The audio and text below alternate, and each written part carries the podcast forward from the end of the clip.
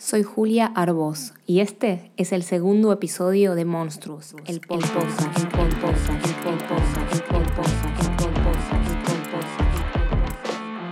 La idea de hacer este podcast surgió de una serie de vivos en Instagram, donde estuve conversando con varios artistas sobre sus monstruos.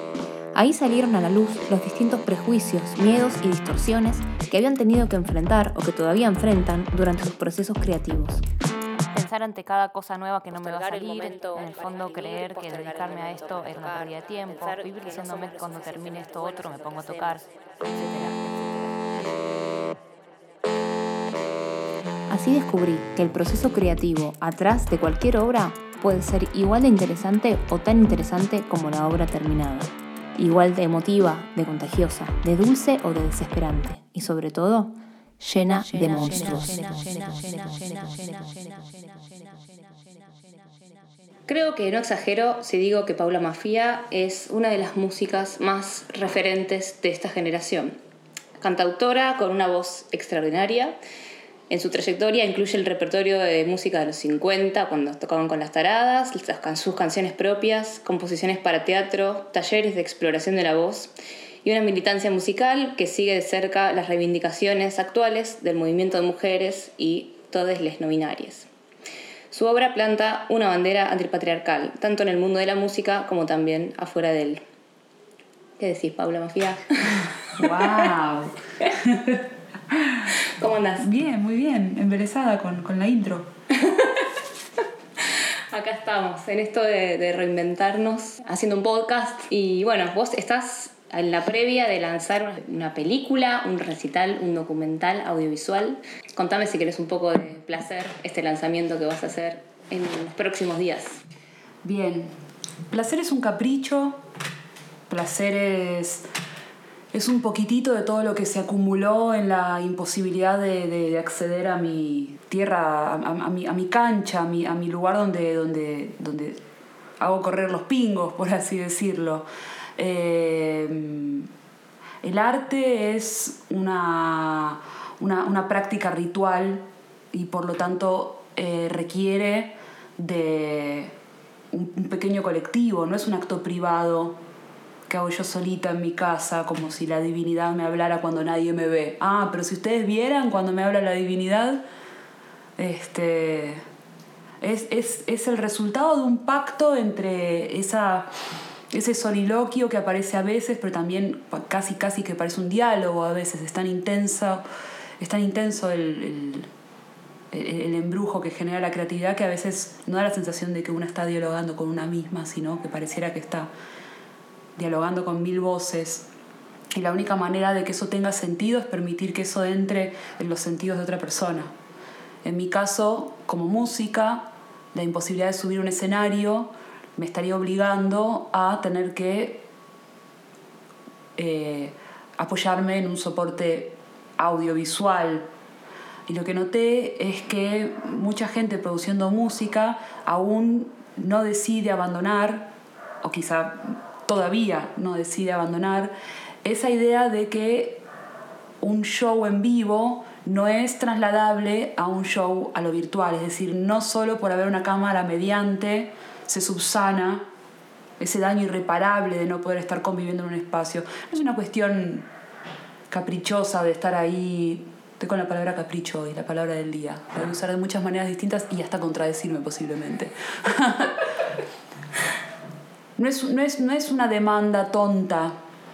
Es todo un ejercicio y hay miles de cosas que tienen que ver desde lo económico hasta lo político, hasta lo místico y, y social que, hay eh, a la hora de compartir un show con gente en vivo. Me parece que la excusa de, tener que obligarnos a un formato audiovisual así de, a las corridas se hizo torpemente porque no se hizo integrando inteligentemente la, todo lo que eh, aporta eh, lo visual. Me parece que lo que se hizo fue poner una cámara delante del acontecimiento musical. ¿Cómo no sumar fuerzas?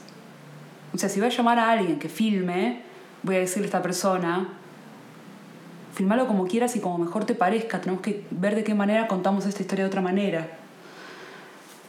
Bueno, en un año en el que iba a ir de gira meses, en el que estoy cumpliendo 20 años de carrera, en el que iba a sacar un libro en la Feria del Libro, en el que tenía un gran show en Niceto, ahora en día es uno grande en el Ateneo y todos los imponderables de la vida, porque eso es lo peor, lo que perdimos fue la aventura, fue la otredad, lo ajeno, lo extraño. Ninguna vida es una vida completamente a prueba de riesgo, no existe vivir en una probeta, estamos haciendo un experimento nosotros mismos. Antes yo salía todos los días de mi casa y ese salir de mi casa era como tirar una mano de dados y estaba mi plan y también entre esos dados estaba un montón de cosas que no están en mi, en mi capacidad de, de, de controlar. Y eso es increíble, por eso también es parte de la vida, ¿no? Encontrarte con alguien en la calle, eh, cualquier tipo de altercado, conocer gente, lo inexplorado, lo insospechado. Bueno, todas esas cosas quedaron completamente canceladas. Para mí, a, nivel creativo, fue lo más disruptivo. Me hizo mucho daño perder ese relato de la cotidianidad y encontrar una cotidianidad conmigo misma, en mí misma, en mi propia casa, con lo dado. Porque los primeros meses fue arreglate con lo que hay. O sea, todo lo que llegaste a construir hasta ahora, eso. Entonces por momentos agradecí un montón haberle puesto tanto amor a mi casa, tener la heladera llena, eh, haberme brindado tanto cariño a nivel confort y cuidado. Y por momentos también extrañaba muchas cosas que, que no podía tener. En toda esa locura, entonces, para responder finalmente a tu pregunta, eh, me di cuenta que se estaba buscando, cual manotazo de abogado, tratar de trasladar el, el, vivo al semivivo. Eh, me pareció una aberración. Entonces decidí llamar a un amigo eh, y jugar inventar un poco una, nueva forma de relato, muy novedosa, muy distinta. No estamos inventando un soporte nuevo. esto entra en una categoría de película, de concierto, de documental, pero yo me permito hacer cosas que jamás haría, que son más es lo más parecido a la experiencia de subirme a un escenario donde yo básicamente hago lo que se me antoja. La gente va a escuchar canciones, pero cualquier persona que me fue a ver sabe que entre canción y canción y durante las canciones también me permito hablar, discurrir, no sé, cualquier cosa que se me antoje es un lugar donde me permito crear y también en mis redes y en mis medios de comunicación mis medios de comunicación, viste todo mi monopolio de prensa, viste. Todos ellos. Sí, sí, todos ellos.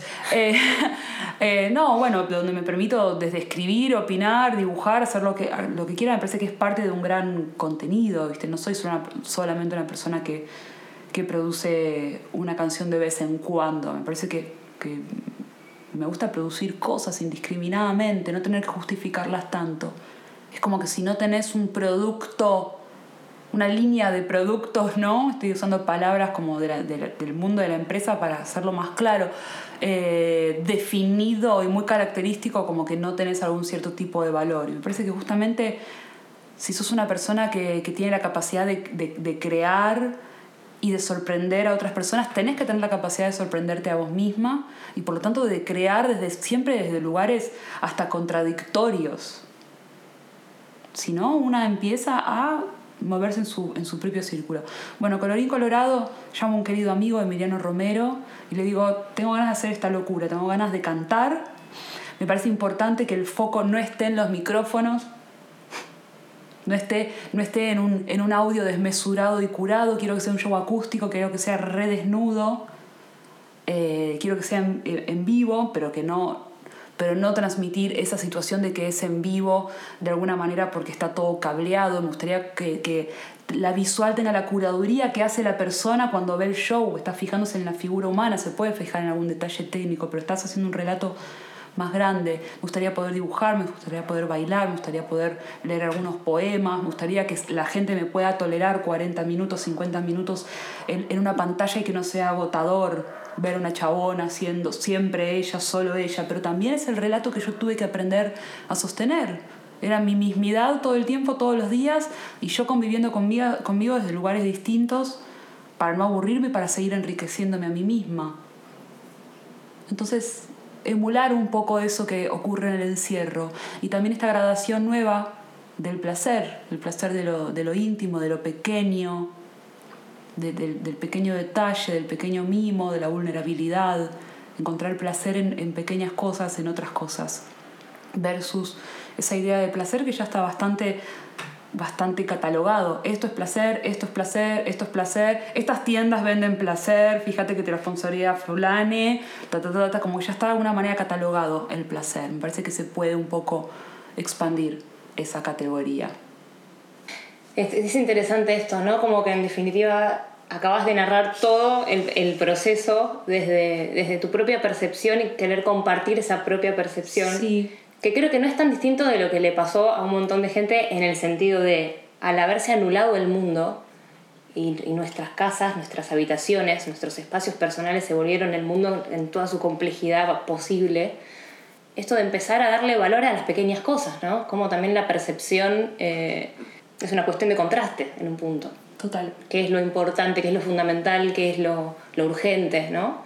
y bueno, esto también de la, de la importancia de lo social y la importancia de, a nivel íntimo, como les amigues o, o la familia. Eh, pero bueno, también esto, ¿no? En, la cosa de, de, tocar, de subirse a un escenario, no hay con qué darle a lo que te devuelve el público. En ese sentido, me parece que está buenísimo esto que decís, para resaltar esto de aprovechar el formato de video para trascender esos límites y pues empezar a contar un relato. Hay un relato ahí. Y también es un poco ponerte en el en quién va a recibir ese mensaje, ¿no? Porque yo también pienso un poco como vos, hay algo del formato que se armó del, del, del recital grabado que yo no me termino de sentir cómoda ahí. Sí. Y me parece que está re bueno ahí, como indagar en esa idea. Exacto. Bueno, me parece que, es un, deber de cualquier persona que se dedica a crear, no solo pensar en el output, sino en el, en el input, ¿verdad? O sea, yo puedo pensar en algo que me deje satisfecha a mí, posiblemente en un estudio con, músicos y músicas eh, de mis amores, ¿viste? Como, y, y grabar todo y poner una cámara y yo quedar satisfecha con lo que di, es gratificante, pero después el público disfruta eso, tiene una lontananza eso como tan tan grande, nunca el público está dentro del estudio. O sea, el, público escucha el resultado del estudio. Por otro lado, me parece cruel no ser honestos, honestas con el impacto de todo este proceso. Entonces, para mí, lo, lo más importante fue a ver, voy a decir algo súper íntimo, pero es que hace a la película y, queda plasmado en la película. Y lo llamo película no porque tenga pretensión de, pertenecer al mundo del cine, cosa que posiblemente Emiliano sí quiera porque es realmente un, muy buen director y un, genio de la imagen. Y yo creo que si, la, si esto lo pones en mute es realmente muy bueno. A mí me, me, digo, me corresponden otras, otras partes pero me pareció sí muy importante, como protagonista de alguna manera, que se note la vulnerabilidad, viste, como que había. O sea, el primer día que fuimos a filmar, por supuesto es una producción independiente, estos fueron tres días de filmación con un millón de cámaras y un laburo increíble, un equipo tremendo, con todo un protocolo además, lo cual hacía todo bastante más como aparatoso de lo, de lo que ya es cantar y tener que como, para, vamos de vuelta porque me entró un ruido de no sé dónde, ¿entendés? Corte, tac, tac, corte, ¿viste? Como, ¿qué pasó? Está en la mitad de la canción en éxtasis, ¿entendés? Llegando a un clímax, corte, ¿sabes qué? Esa, esa lucecita del fondo está titirando, no, no, no, no, ¿viste? Es como... ¿Viste? Y una que quiere mostrar la vulnerabilidad, lo Sí, sí, y una que está ahí haciendo como una especie de striptease del alma, ¿entendés? Y es como, corte, no. como, uy, uy, uy, uy. Pero digo, fueron días de filmación en los que de pronto, qué sé yo, en un día canté cuatro veces una, una canción eh, repetida por, no sé, hay diez canciones, ¿entendés? O sea, donde un día canté ocho horas de corrido, que es algo que en la vida real si lo llamamos de esa manera, podía hacer porque estaba con un alto grado de entrenamiento. De pronto, a las 8 horas de cantar, ahora me sentía agotada física y mentalmente. Era como, me quiero ir a mi casa, hace un montón que no salí de mi casa, hay cámaras todo el tiempo, no veo gente, creo que la gente está sobrevalorada, re tengo ganas de estar semi en pijama este, como el entorno después de meses de estar encerrada se me había hecho rarísimo. Pero por otro lado la excitación de volver a trabajar.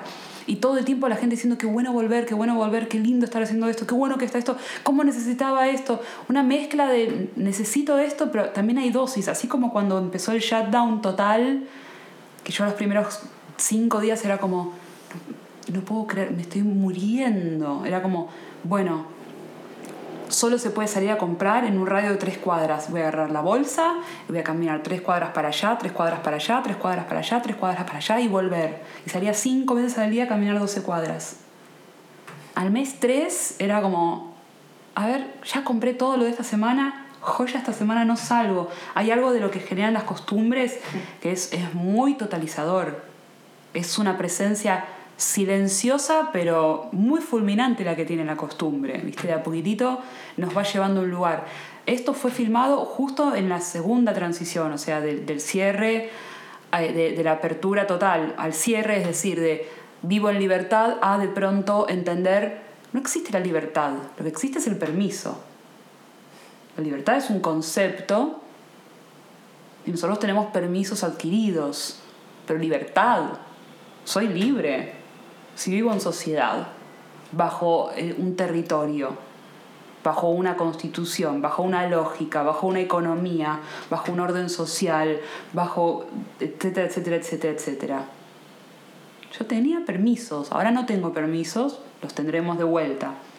Y empezar a analizar también las cosas de ese lugar, ¿viste? Como yo puedo hacer un streaming desde el confort de mi casa, puedo incluso juntar gente y hacerlo, pero también digo, puedo convocar un equipo de gente, usar un espacio cultural, habitar un espacio, darle una vuelta de tuerca, convocar más gente, eh, dar trabajo, invertir, invertir todo un capital que no tenía, pero conseguirlo, invertirlo y decir, prefiero que esta plata esté circulando entre mis amigues que necesitan laburar. Después lo recuperaré.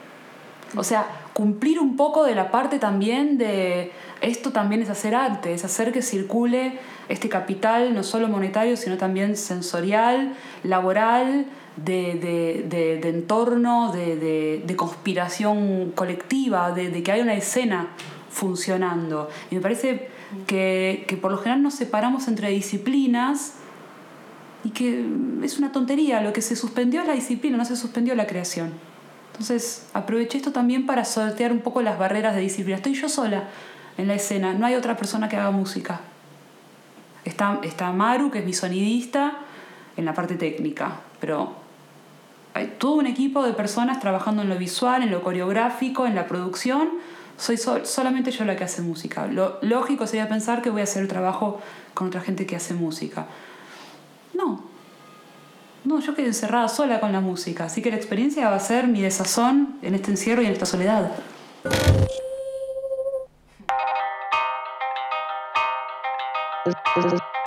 El, rock es de los pibes. Hola amigues, ¿cómo están? Bienvenidos nuevamente a esta columna de recomendaciones musicales. Mi nombre es Rodrigo García Matú y soy el creador junto con Laura Matarrese del Rock es de los Pibis, un espacio transfeminista de difusión musical. Hoy vamos a hablar de una artista polifacética, multiinstrumentista y con un futuro increíble. Hoy te recomendamos a Mariana Michi.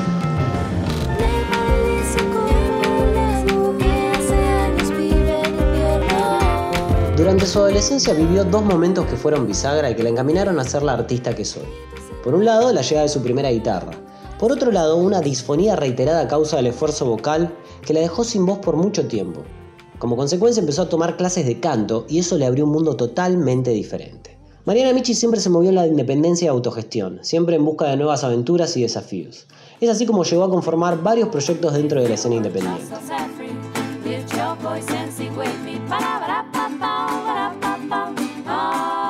Miau Trío, un hermoso trío vocal de jazz de los años 20 y 30 junto con Rocío Katz y Rocío Iturralde. Mugre, mostrando su lado más garallero y punk junto con Sofía Nara Malagrino y Jazmín Esquivel. 8. Una banda experimental que supo formar con Juan Belvis y Juan Valente, entre otros artistas.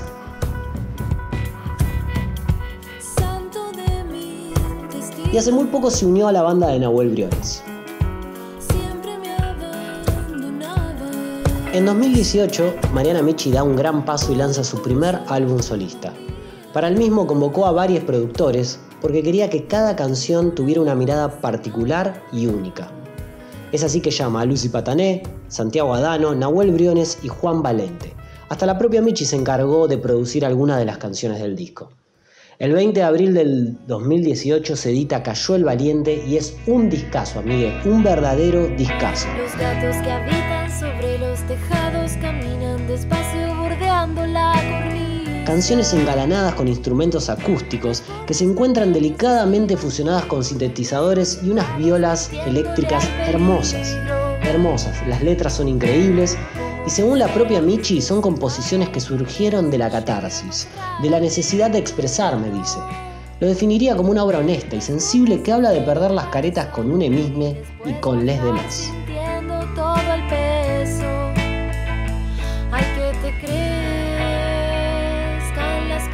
Con este álbum, Mariana Michi logra el reconocimiento que ya se venía mereciendo hace mucho tiempo.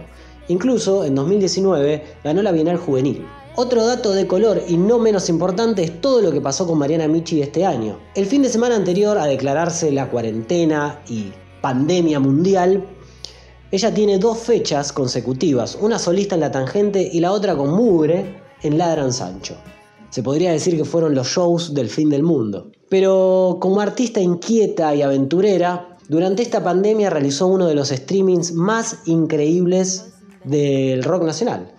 El 17 de septiembre del 2020 estrenó La Paz Obligada en Niceto, con una puesta en escena con televisores e invitades de lujo como Carola Selaski, Sofía Malagrino, Loli Molina, Juan Aguirre, Chipi Chipi, repasando canciones de Cayó el Valiente y canciones de su próximo disco. Sí, porque también está trabajando en un próximo disco que saldrá el año que viene. Así que, amigues, vayan a todas las plataformas de música y denle play a Mariana Michi.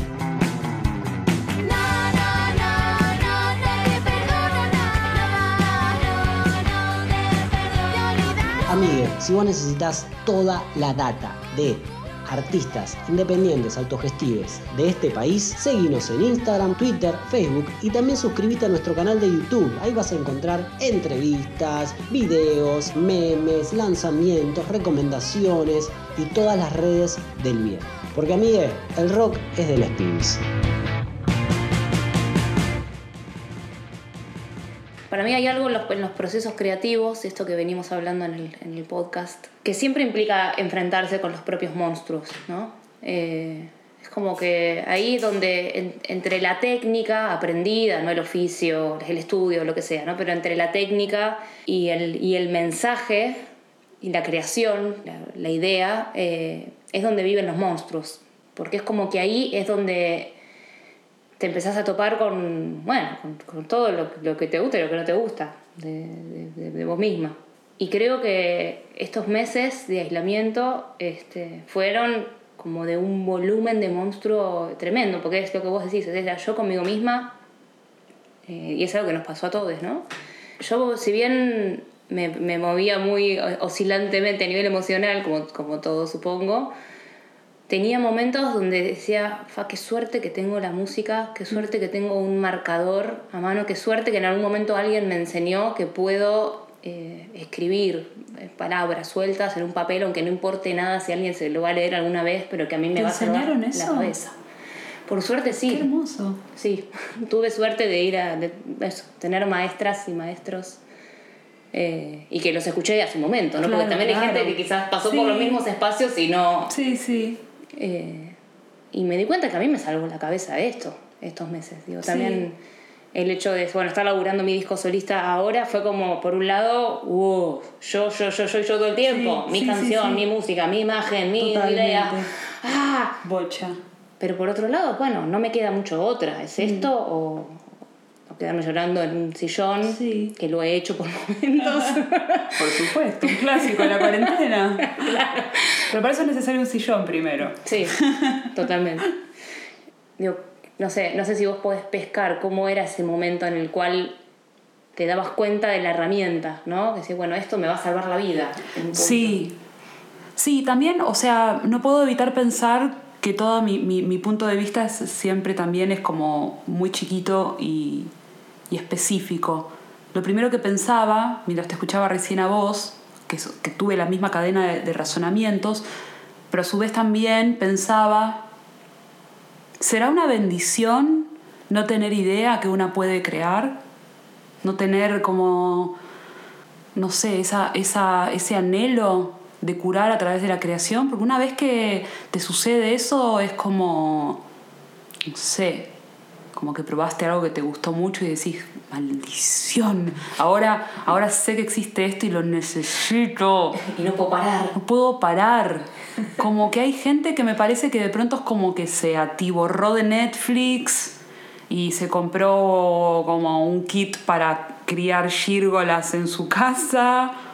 Se armó una huerta, empezó a hacer kombucha y compartir, pintó un mueble. Bueno, pero también son otras formas, ¿no? Seguro, pero digo como. Siento como que ahí hay una cosa de. Ah, siento un vacío. ¿Qué me gustaría hacer? A ver, dejo correr la, la mente libremente. Ah, yo me voy a pedir un kit de hongos y voy a hacer mi- mis propios portobelos acá en casa. Joya. Tiki, taca, te salieron más, te salieron menos, satisfacción. Ahora, vos ya creás, venís en un tren de creación, tenés un año increíble por delante, donde todo está pactado, ya está, en, en- en enero ya sabes cómo termina hasta el próximo enero. Solo tenés que jugar ese juego lo mejor que puedas. Y además van saliendo otras cosas. ¡Wow! Aventuras. Yo empecé el año como con una espada flamígera en la mano, lista para llevarme el mundo opuesto. Tra, se detiene eso, recalcular todos los primeros meses. Se cae esto, se cae lo otro, no se hace esta presentación, no sale la gira, nada, nada, nada, nada, nada, hasta que tenés dimensión de la gravedad y de la totalidad de todo. No obstante, mientras todo está tomando forma, ya todo el mundo de la teoría en dos meses escribió toda una teoría de la de lo que es la cuarentena, de dónde viene, de por qué, de qué nos confiere a la humanidad del encierro. Viste, como los dos primeros meses se generó obra, tratados, como que la gente no puede dejar pasar el fenómeno. Todo tiene que ser atajado. ¿Viste? El fenómeno sigue ocurriendo, la gente ya no puede, no puede darle entidad, entonces lo incorpora. Al, principio era el primer día de cuarentena, segundo, cuarto, día 50 de cuarentena. Estamos contando los días de cuarentena. Ya está. Lo más triste es entender que esto se incorporó. Esto se incorporó, pero ¿qué pasa con los espacios culturales? Esto se incorporó, pero ¿qué pasa con el trabajo colectivo? Esto se incorporó, pero ¿qué pasa? Yo cuando empecé a crear, era por necesidad, me componía encima, escribía, dibujaba, hacía lo que podía porque, porque me parecía insostenible la vida, la adolescencia. Parecía un lugar horrible en el que no quería estar. Sabía que era cuestión de tiempo. Para amansar la paciencia, creaba y me calmaba. Y así de pronto descubrí un, un carácter, una personalidad mía, que después se profesionalizó. Y llegó un momento donde, bueno, cada tantos meses tengo que sacar un simple, cada tantos meses tengo que sacar un, videoclip, eh, hago una colaboración, viajo, hago estas giras siempre al año por estas ciudades, por estos países, taca, taca, taca, taca, taca. Ya tiene un orden, ya tiene una forma, sé más o menos cuánto gano por año, sé que se ha puesto acá, está todo este mercado, sé que hay una mercantilización, una formalización, hay gente opinando, hay gente que te dice cómo tenés que hacer, como toma este curso porque vas a entender cómo explotar mejor tu producto, o sea, está completamente en cautiverio el arte. Y de pronto es como un animal en cautiverio. Yo, a la gatita que tenés en este momento al lado, la saco de mi casa y le cierro la puerta y la gata va a llorar en la puerta. No dice, joya, joya, me voy a... Es como, no me hagas esto. Si yo estaba adentro y estaba cómoda, pero no es fácil generar tampoco esa, la, la domesticación en, un primer, in- en una primera instancia. Entonces, son costumbres, somos animales que nos acostumbramos hasta, hasta el gatito, ¿entendés? De pronto, dejar de producir fue una carencia enorme. Hasta que entendí que yo creo todo el tiempo en todos lados y puedo volver a ese lugar. Y me conectó, por supuesto, a mi ser a los 15, 16 años. Tuve como una especie de revisión muy grande de la adolescencia, perdonando un montón de cosas, entendiendo un montón de otras cosas, jugando mucho, vinculándome muchísimo con, con- con lo lúdico y con, con el recuerdo y con, con el lenguaje en su totalidad, con, con el mundo de los símbolos, ¿no? Como antes de que tomen la forma específica de un dispositivo artístico, como todo lo anterior. me me volví mucho ahí, a ese tejido baboso, ¿no? que es el mundo de los, de los símbolos. Eh, y me parece que el arte es como la manufacturación de eso, la técnica, la, ¿no? como la, la- el acabado, la perfectibilidad de, de esa, de esa expresión. Pero volví a ese estado anterior y pensé, qué loco, cómo nos vamos especificando y cercenando.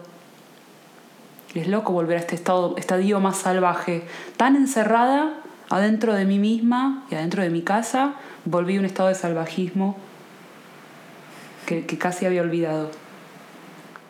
Sí, yo también tuve varias, por varios momentos me sentía un poco como si tuviera otra vez 17, 18, 15 quizás también, ¿no? Cuando estás entendiendo todas las cosas, las pasiones, ¿no? Las cosas que te mueven de verdad, la estructura y las cosas que no, y lo que se espera y lo que no, y lo que se puede y lo que no, ¿no? Entonces algo de esta, esta sensación de querer un montón de cosas y no tener idea cómo llevarlas a cabo, porque el mundo es un lugar hostil, desconocido y, y, y- y compacto, ¿no? No sé, y ahí también por momentos eh, me- eso me, esa sensación me ahogaba, pero por momentos también era una, un camino, ¿no? De- hacia, hacia un poder reinventarse y un poco empezar de cero con algunas cosas.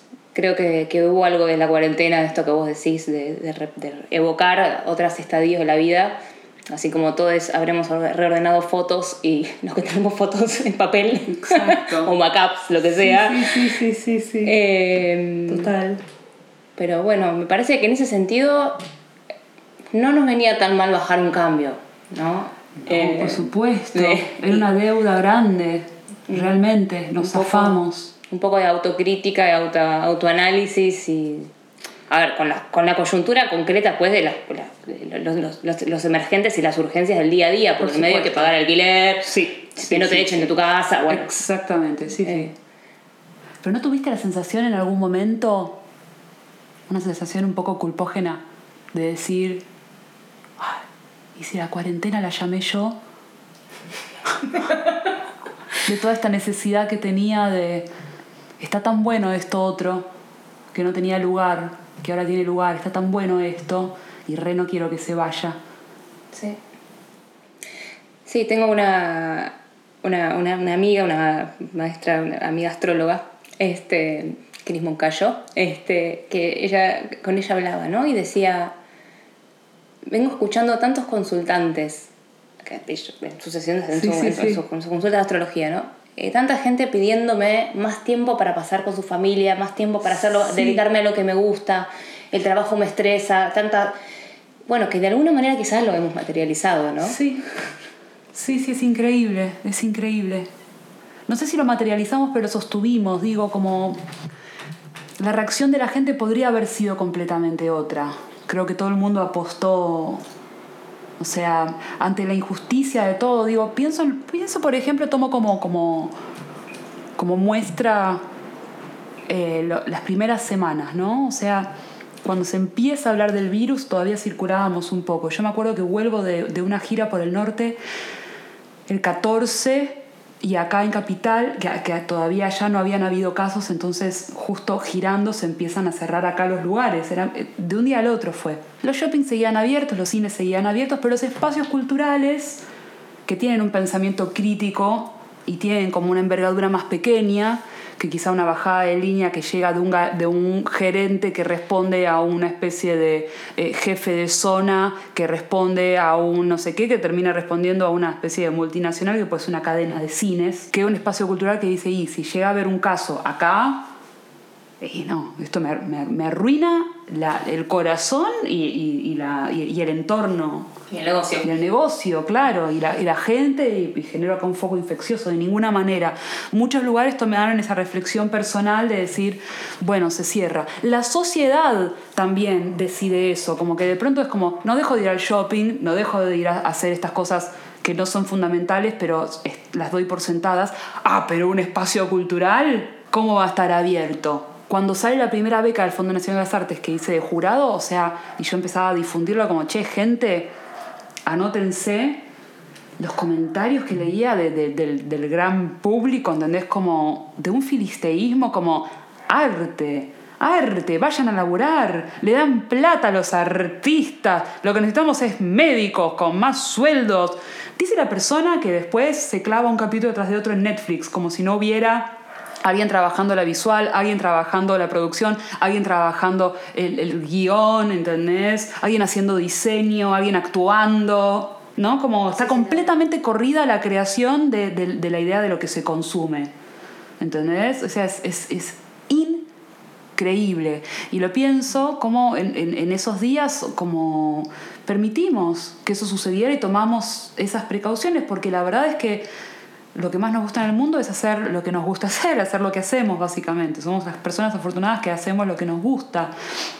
Pero no dudamos en que había que cuidarse. No lo dudamos.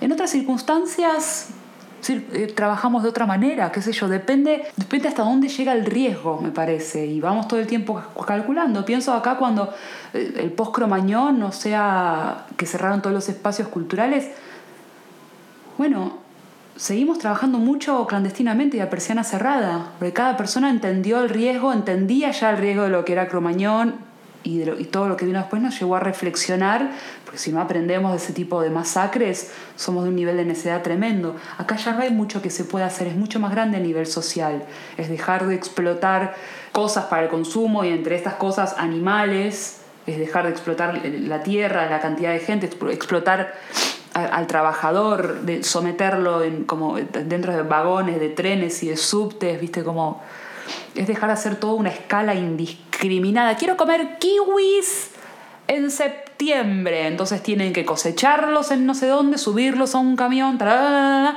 en vez de comerme el kiwi que crece en Escobar, ¿entendés? En la temporada en la, en la que se come el kiwi. No, viene el kiwi de, de, de ¿entendés? Esto que decías de los espacios culturales parece que está bueno también, quizás soy un poco ingenua, pero me gusta pensar que es una buena oportunidad para, para reinventarnos y para volver a reformular ciertas cosas que de- no estaban funcionando del todo bien tampoco, ¿no? Como que también Sí. el sector viene muy golpeado de siempre y esto terminó de decir, bueno, esto así no va más. Eh, ojalá que se encuentren las formas, las mejores formas para salir de esta, ¿no?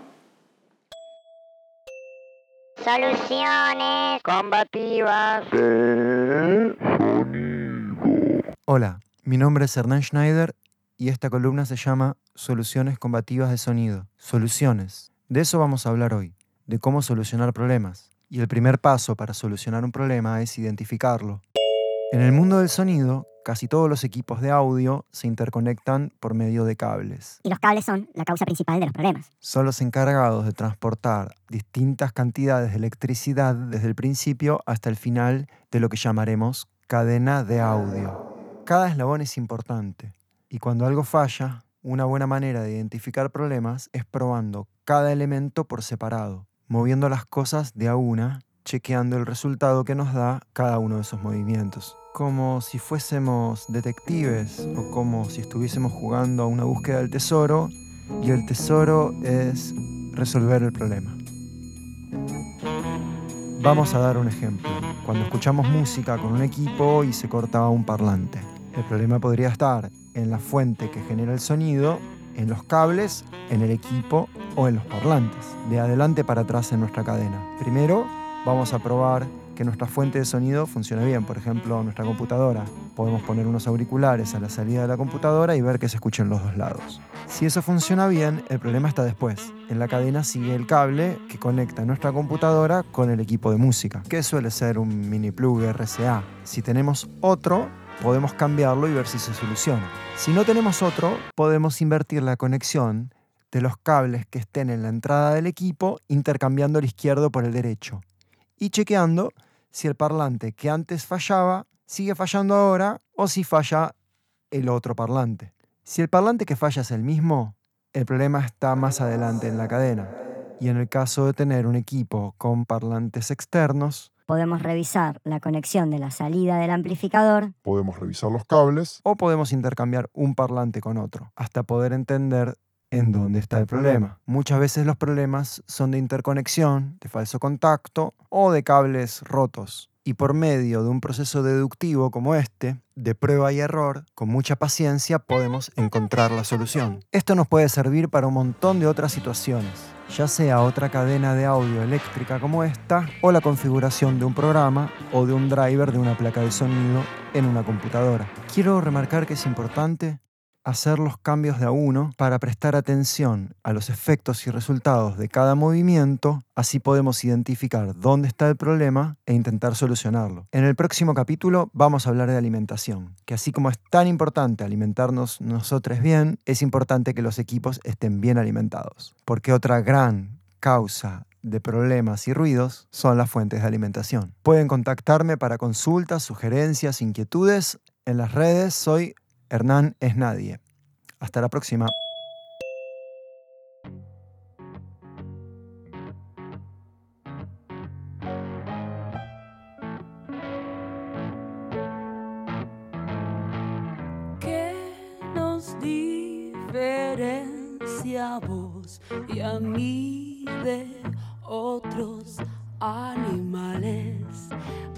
Que yo no combatiría a los monstruos.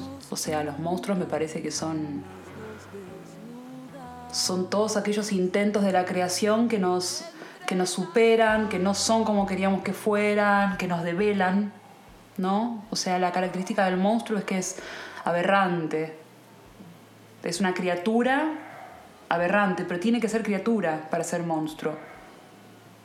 Entonces, no combatiría nada de la creación. Pero me parece que al ser criatura, el monstruo también padece. Entonces,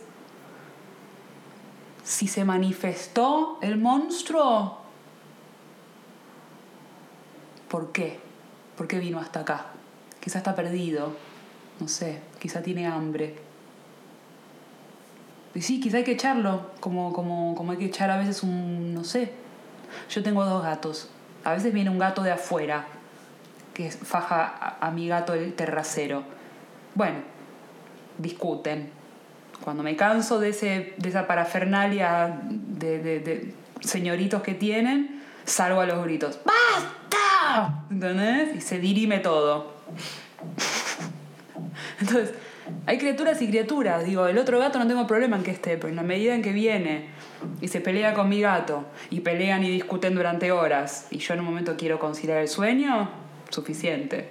Basta, basta. Como es un pequeño ejercicio, me parece, de cómo, cómo toleramos esas cosas. Para mí, si el monstruo viene, el monstruo quiere, quiere que algo pase. Y como persona que crea, me parece que es importante este, no combatirlos neciamente, sino como entenderlos, no combatir ciega- ciegamente, no es un monstruo, lo mato, es, hay otras maneras, me parece, de- de lidiar con, con eso. Y me parece re interesante también eso, amigarse con, con las partes feas de nuestra creación, con las partes no bellas de nuestra creación, con las partes innobles de nuestra creación, con las partes que nos, que nos develan.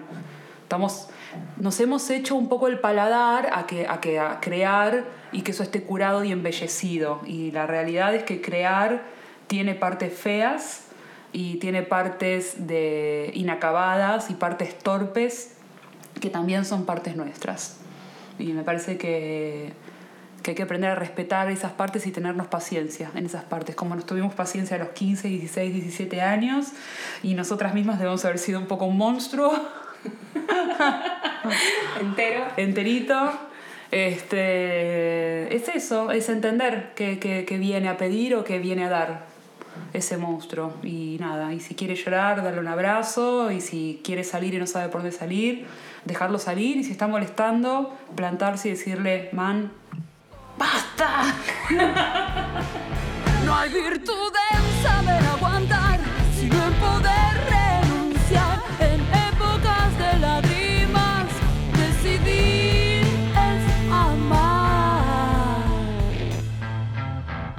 Este episodio de Monstruos está terminando. Me pueden buscar como Julia Arbós o Julia Arbós Música. Y recuerden, La mejor forma de no morir en las fauces de un monstruo es elegir una espada, prender la luz mirarlo a los ojos, destrozarlo. y con sus partes hacerlo una canción.